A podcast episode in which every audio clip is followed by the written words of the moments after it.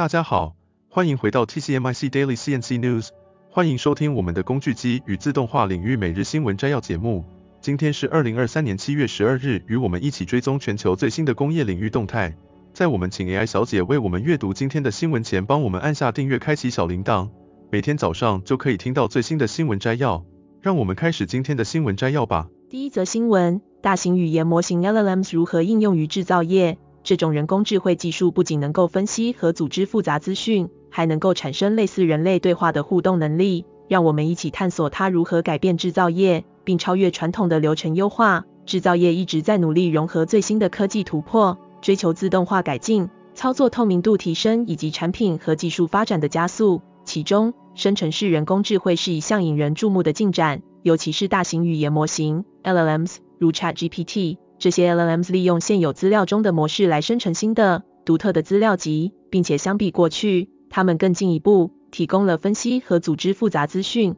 产生类似人类对话的互动能力。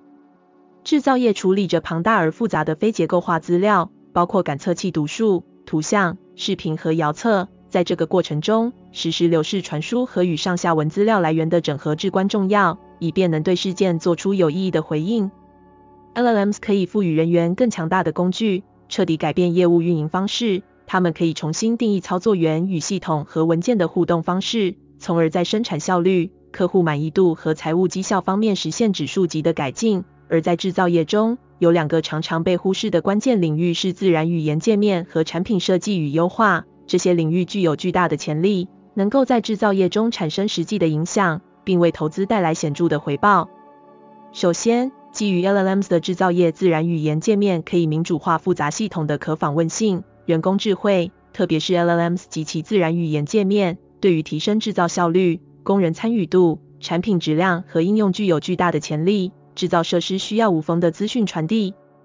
其次，基于 LLMs 的制造业产品设计能够优化创造力和协作，以设计可持续的解决方案。传统上，设计师专注于产品概念和规格。而操作员负责处理制造任务。然而，利用 LLMs，我们可以实现更加明智和民主的设计过程，纳入一线操作员的见解。这些操作员拥有实际理解，可以提供宝贵的见解。LLMs 有助于将他们的建议转化为可行的设计建议。通过分析操作员的见解，LLMs 能够生成考虑实际考虑和限制的设计方案，并得出现实和有效的解决方案。这种协作方法促进了操作员的归属感和参与度。第二则新闻，机械工会陈崇光顾问参观了一家有日资合作的中心厂，并对该厂的设计、加工和阻力流程进行了全面思考。他指出，这家厂商采用了一种先进的专业技术新模式，取得了显著的改善效果。首先，他们在设计阶段减少了零件数量，例如将三轴的马达座、轴承座和螺杆帽座等零件与主件进行了一体化设计，从而减少了设计中的冗余零件。其次，他们在加工过程中去除了研磨工程，这通常是成本最高的工程之一。他们利用五面加工机进行一次性加工，确保了各种几何精度，同时也减少了工程的数量。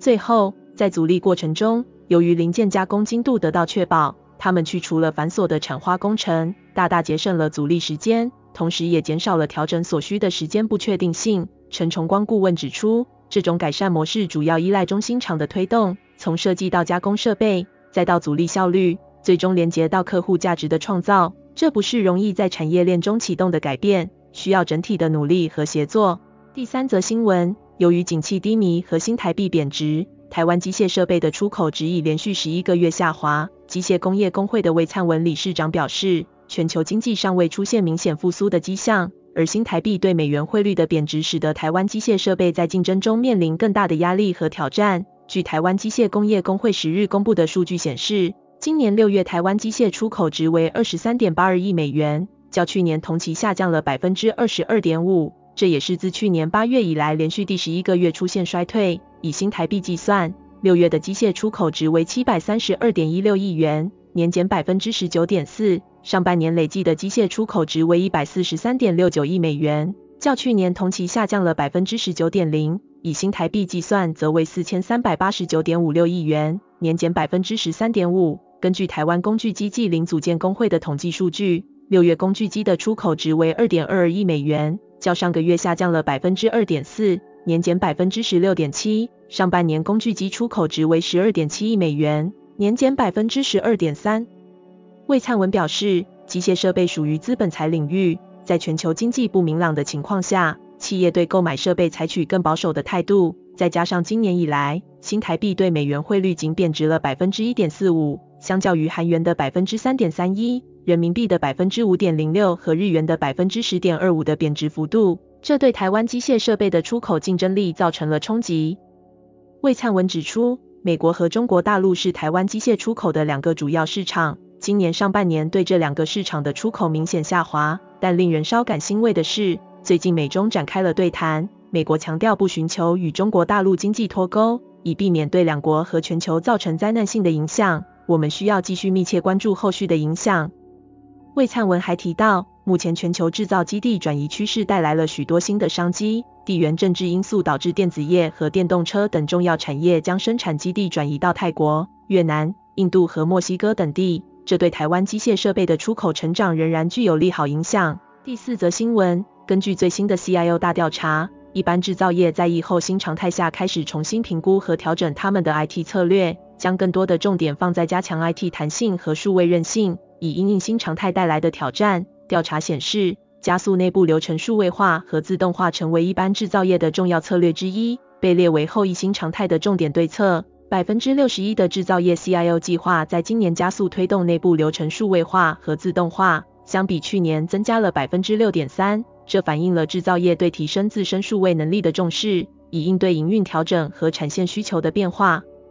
此外，有百分之三十的制造业 CIO 计划加速推动疫后新常态的转型，百分之四十的 CIO 要加强 IT 敏捷性、模组化和弹性化，以应应内部 IT 转型的需求。还有百分之二十的 CIO 计划加强数位技术投资，并与业务展开更紧密的合作。虽然疫情解除后，制造业对于远端工作环境的需求明显减少，但仍有百分之四十的制造业 CIO 计划持续发展远端工作能力。这显示在新常态下，制造业正转向混合办公工作模式。此外，一般制造业 CIO 今年更加重视供应链数位化管理能力，百分之十七点一的 CIO 计划强化这方面的数位体质。远高于去年的百分之九点五，这表明许多制造业将强化供应链韧性视为疫后新常态的重要目标。制造业需要打造灵活和高弹性的供应链，以应对市场变化和不确定性，同时也需要数位资讯的串接和整合能力来管理供应链的碳排放数据。此外，超过百分之二十的制造业计划导入人工智慧斜线机器学习应用，并且不仅应用在生产制程上，还扩展到行动应用领域。超过百分之十的企业计划导入生成式人工智慧相关应用，例如 ChatGPT 等。最后，调查还显示，超过百分之五十的企业已开始计划或即将导入 AI 应用，显示出一般制造业对于 AI 的重视和积极性。第五则新闻，特斯拉在过去几年中遇到了许多制造上的困难和延迟，尤其是 Cybertruck，其发布日期一再被推迟。然而，这并未阻止该公司展示其全新的制造能力。并打造了一个全新的身临其境的零售体验。根据 Electrek 的报道，特斯拉在中国开设了一家被称为 Giga Laboratory 的商店。特斯拉在其官方微博页面上发布了一则公告，该公告写道：首家特斯拉 Gig 实验室惊艳亮相，特斯拉成都最美店揭开神秘面纱，沉浸体验在四十五秒内打造一辆汽车的魔法，和朋友们一起聚会、聊天、休息。目前尚不清楚四十五秒是指沉浸式体验的时间长度，还是特斯拉实际上建造一辆汽车所需的时间。尽管四十五秒看起来像是非常匆忙的建造时间，但一些对特斯拉的制造质量不满意的顾客可能不会对此感到惊讶。Electric 的文章还包括了这家零售店的静态图片，该店看起来使用许多白色和灰色。然而，根据 Electric 的报道，大部分评论者并不对这家电动车制造商的新广告策略感到印象深刻。有人写道：“特斯拉再次做了其他每个汽车制造商早已做的事情，贴上 Giga 的标签，然后每个人都认为这是革命性的。”这位评论者提到，其他汽车制造商已经实现了自动化的装配过程，并为围绕这些过程进行身临其境的零售体验。另一位评论者也同意这一观点，他表示有很多特斯拉粉丝认为其他车辆，尤其是传统汽车制造商，有一群戴着帽子、将绒绒的钢倒入模具并用锤子敲打的工人。这就是今天早上的 TCMIC Daily CNC News 工业自动化正不断发展，敬请关注我们的节目，我们将继续为您带来最新的科技动态和行业资讯。如果你喜欢今天的节目，请给我们一个五星好评或按赞。并在留言中告诉我们你想了解哪些其他有趣的新闻，祝你有个美好的一天。